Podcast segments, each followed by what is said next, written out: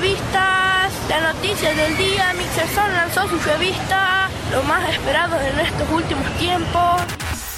Começa agora Latinidade. Es una revista, revista Mixerson, primera edición.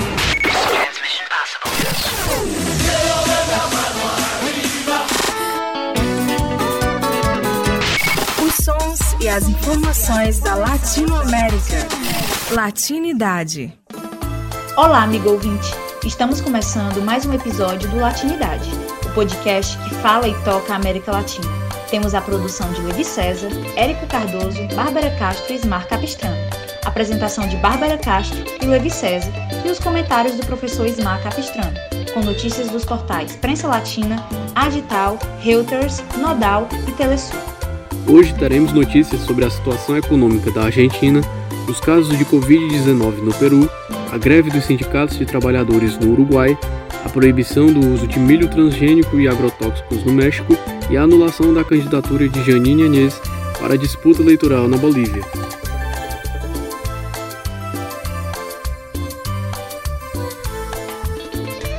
No dia 3 de setembro, a Bolsa de Valores argentina subiu em seus primeiros negócios. O aumento se deu nas compras seletivas, com volumes escassos. O índice SP Merval da Bolsa de Buenos Aires valorizou 1,51% após ter perdido 4,2% nos dois dias anteriores. A Argentina vem em uma crescente econômica e tem se saído bem no pagamento de dívidas dos seus credores devido ao plano econômico do atual presidente, Alberto Fernandes. Mas ainda existe receio por parte de investidores devido à longa recessão e altas taxas de inflação, além da pandemia do novo coronavírus. Agora, vamos ouvir o comentário do professor Ismar Capistrano. Olá, Ismar! Olá, Bárbara. Olá, amigos ouvintes. Realmente a situação da Argentina é uma situação muito complicada. Né? Um país que vive em constante crises, né? já mais de é, décadas. E atualmente, com a questão do coronavírus, com o controle é, que foi necessário é, sanitário para evitar o crescimento dos casos, fez com que a economia tivesse uma, uma paralisia, né? muito grande, como em quase todo canto do mundo. A Argentina não conseguiu pagar a, a sua dívida. Existe uma cisão política muito grande né, no país, né, também uma situação que infelizmente é recorrente em várias nações, como o próprio Brasil, né, extremismos né, muito acalorados. E para completar, os policiais começaram uma greve né? Mas algumas notícias é, tentam animar esse ambiente tão nebuloso que a Argentina vive, como essa do crescimento da sua bolsa de valores. Mas assim a situação ainda é muito delicada. É, é, o, o lockdown, o fechamento das principais cidades fez com que diminuísse é, a taxa de contágio da Covid é, nas, nas, principais cidades da Argentina. No entanto, é, a população não está imune. Né? No momento em que começa a retornar alguma coisa da economia, essa contaminação acontece né? e isso prolonga mais esse período de fechamento das cidades, de fechamento da economia, numa situação muito delicada, do endividamento muito grande, de uma instabilidade muito forte, principalmente por essa disputa política entre é, os peronistas né, e os conservadores de direita. Né? Então, esse é o quadro que infelizmente vive atualmente a Argentina. Os sons e as informações da Latinoamérica. Latinidade. Continuar com um pedacinho da Argentina dentro de nós, vamos escutar uma música da banda Sui Generis. Surgiu da formação de duas bandas juvenis, The Walk Spanish e The Central Indignation, no ano de 1969 e continuou em atividade até 2001. Ouça agora a música Quizás. Por quê? Quizás porque soy un buen poeta, puedo pedirte que te quedes quieta hasta que yo termine estas palabras. Quizás porque soy un gran artista, puedo decir, tu pintura está lista y la veo orgulloso este mamarracho. Quizás porque no soy de la nobleza puedo nombrarte mi reina y princesa y darte coronas de papel de cigarrillo. Quizás porque soy un mal negociante no pido nada a cambio de darte lo poco que tengo mi vida y mis sueños. Quizás porque no soy un buen soldado, dejo que ataques de frente y costado cuando discutimos de nuestros proyectos.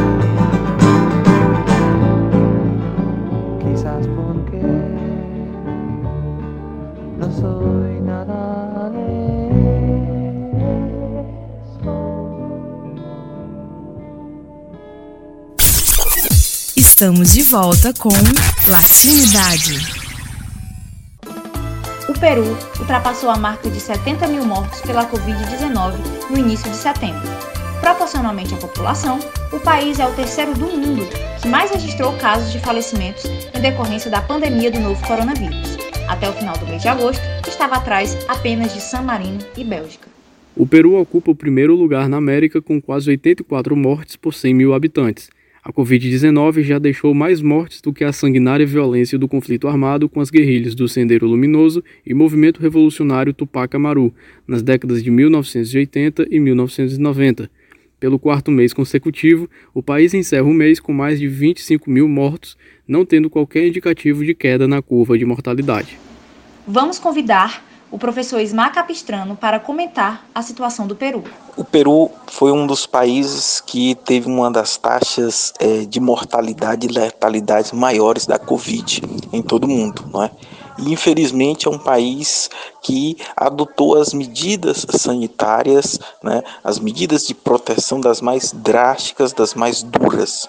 É, colocou é, lockdown é, em todas as grandes cidades, apoiado tanto por autoridades locais como por autoridades nacionais, pelo presidente.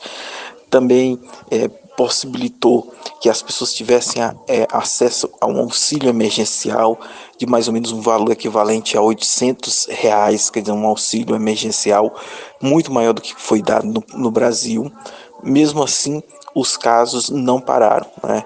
É, alguns estudos mostraram que um dos principais problemas é a falta de bancarização das pessoas. As pessoas não tinham contas nos bancos, então elas foram para filas para receber esse auxílio emergencial, né? se aglomeraram e aí fez a transmissão. E as pessoas também não têm o costume a população mais pobre de comprar em supermercados, né? As pessoas compram em feiras e as feiras, por isso, não pararam é, na, nas periferias das grandes cidades peruanas. E essa aglomeração em feiras ocasionou, e junto em filas de bancos, né, ocasionou esse crescimento dos casos da Covid no Peru, que tem essa taxa de natalidade que é a terceira maior do mundo, né, atrás somente de San Marino e da Bélgica, e aqui na América Latina é a maior taxa, né, em toda a América, a maior taxa de mortalidade. É, Para somar-se a isso, ainda tem as dificuldades é, da saúde pública de dar atendimento, né, é, atendimento adequado, é, quantidade de leitos, de UTIs, é, que não conseguiu a tempo Peru é, fazer com que fossem instaladas unidades suficientes, nem conseguiu também fazer uma desaceleração de contaminação mais eficiente. É uma situação, infelizmente, muito complicada. Para piorar tudo isso, o Peru vive mais uma crise política.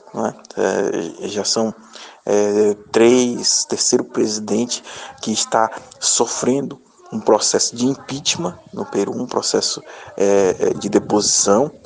É, tudo isso ao meio a essa grave crise sanitária que o país passa. E por falar em Peru, nós vamos conferir uma das bandas mais populares de rock daquele país, Mar de Copas com Entre los Árboles.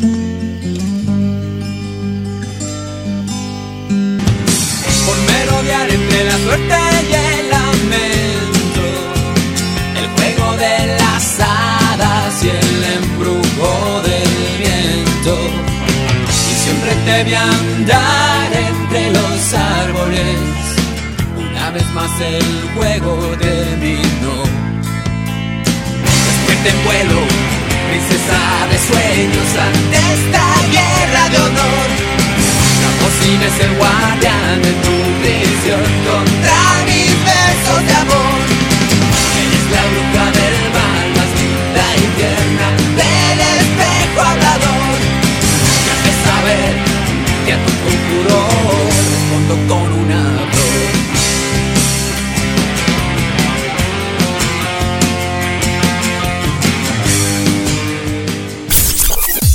Estamos de volta com Latinidade. Sindicatos de trabalhadores uruguaios realizaram uma greve geral de 24 horas na quinta-feira, 17 de setembro, em Montevidéu. O movimento ocorreu em protesto contra a falta de posicionamento do governo sobre os milhares de trabalhadores que tiveram sua renda afetada pela pandemia do novo coronavírus. Nos dias anteriores à greve, foram montados pontos de coleta de informações para dialogar com a população sobre as causas da paralisação. Também participaram da greve os sindicatos ligados ao transporte público da capital uruguaia, funcionários do Estado, educadores e médicos. Segundo o líder do movimento, Fernando Pereira, o Uruguai tem cerca de 110 mil trabalhadores com seguro-desemprego e muitas empresas estão demitindo seus funcionários. Ainda falando sobre o Uruguai, vamos ouvir agora um trecho da música Todo se Transforma, do cantor Jorge Drexler. Nascido em Montevidéu, Drexler é um cantor e compositor de músicas conhecidas em vários países, como Espanha, Estados Unidos, Itália e Brasil, além de seu país natal. Sua composição mais famosa é Ao Outro Lado del Rio, sendo a primeira música não em inglês a vencer o Oscar de melhor canção original.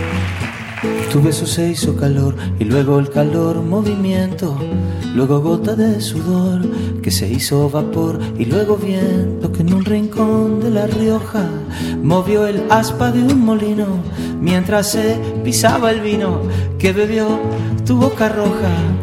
Tu boca roja en la mía, la copa que gira en mi mano y mientras el vino caía, ah, supe que de algún lejano rincón de otra galaxia, el amor que me darías transformado volvería un día a darte las gracias. Cada uno da lo que recibe, luego recibe lo que da. Ah, nada es más simple. Ah, oh, oh, se pierde, todo se transforma. Ah, ah, ah, todo se transforma. Ah, ah, ah, ah. El vino que pague yo con aquel euro italiano.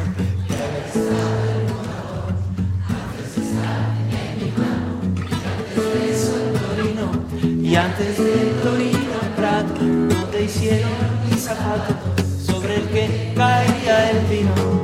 Zapato que unas horas buscaré bajo con las luces de la aurora. Os sons e as informações da Latinoamérica. Latinidade. A presidente de fato da Bolívia, Giannini Anés, anuncia na quinta-feira, 17 de setembro, por meio de uma mensagem gravada, a anulação da sua candidatura nas eleições convocadas para 18 de outubro. Anés alega que tomou a decisão de impedir que o movimento pelo socialismo MAS vencesse as eleições. Acompanhada do seu companheiro de chapa, Samuel Doria Medina, a presidente assegurou ter tomado esta decisão visando um bem maior.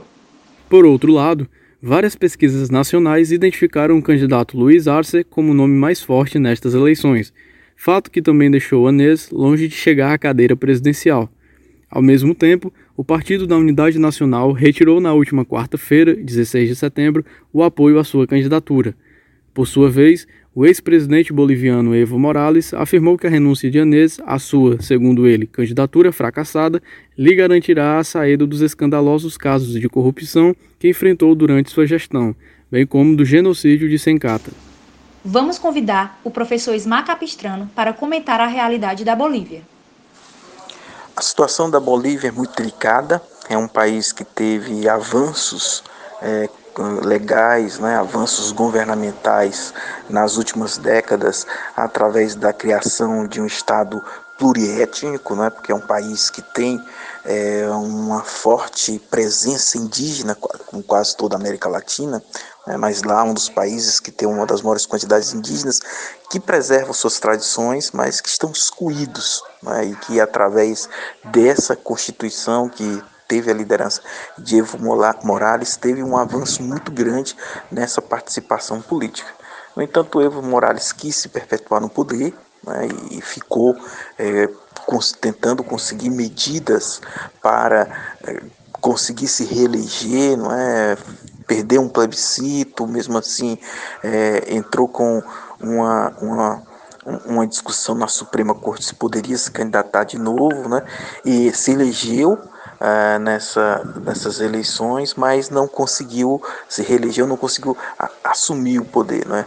porque é, houve uma forte reação é, da direita, que é representada pelo atual presidente, que abriu mão de se candidatar, mas que também, além dessa reação da direita, é, tinha uma falta de legitimidade desses sucessivos mandatos que o Evo Morales né, conseguia é, se perpetuar, continuar é, governando o país. Né? Então, a própria população indígena, que sempre foi aliada dele, acabou se desgastando bastante e não defendeu né, a sua continuidade no poder.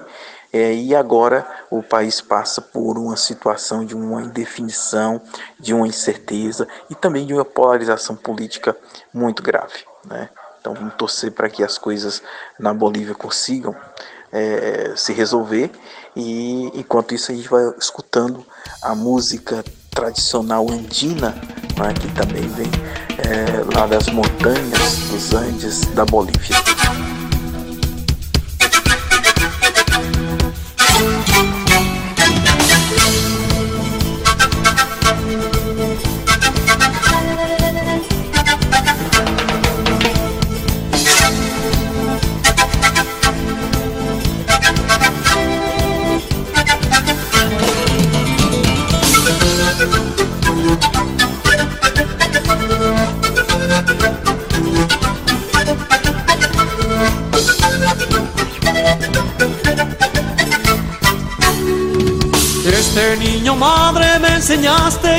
De extraño planeta azul, distante cien años luz, con aves que migran hacia el sur.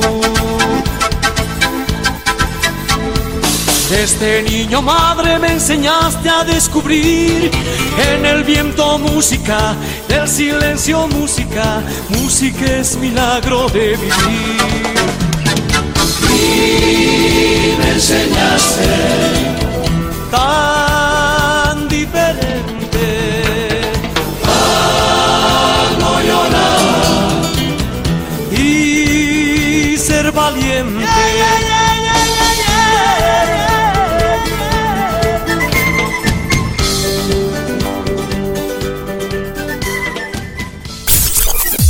Estamos de volta com Latinidade presidente mexicano López Obrador publicará nos próximos dias um decreto para proibir o uso de milho transgênico no país.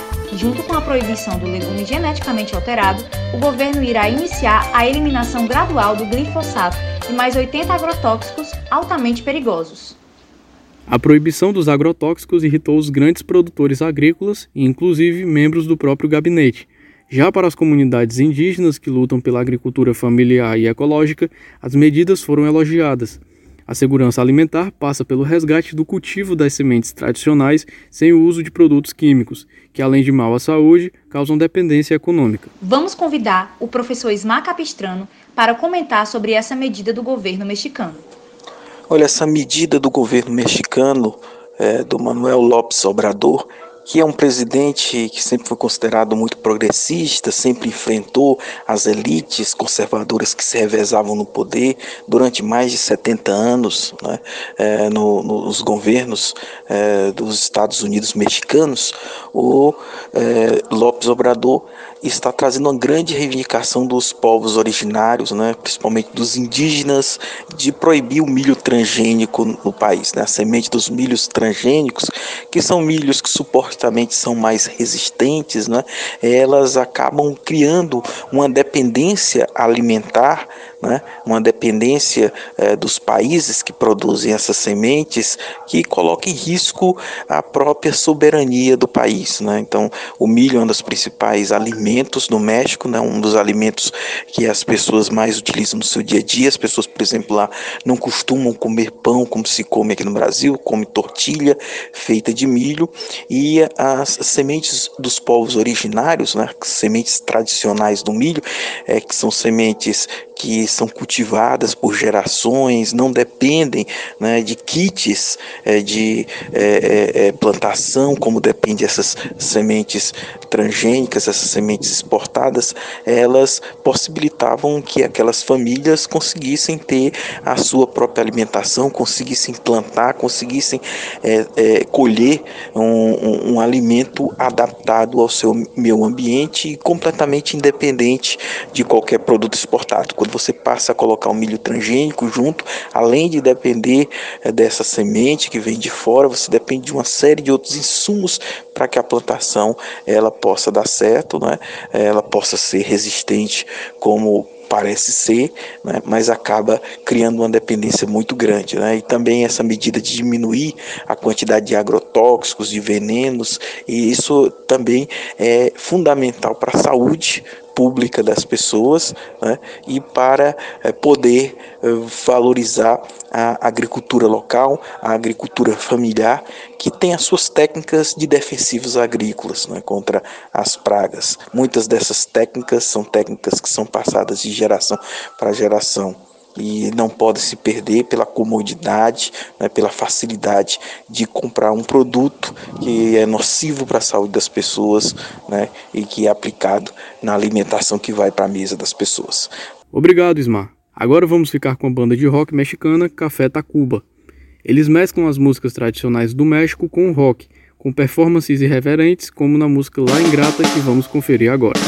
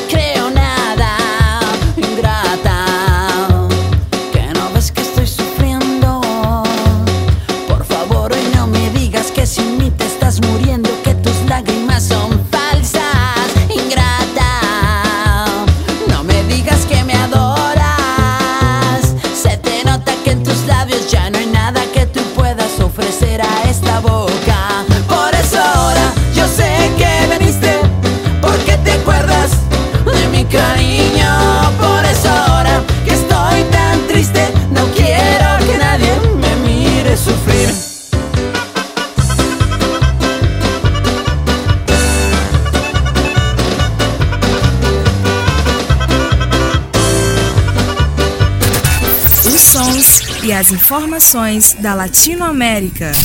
Latinidade. O Latinidade vai ficando por aqui.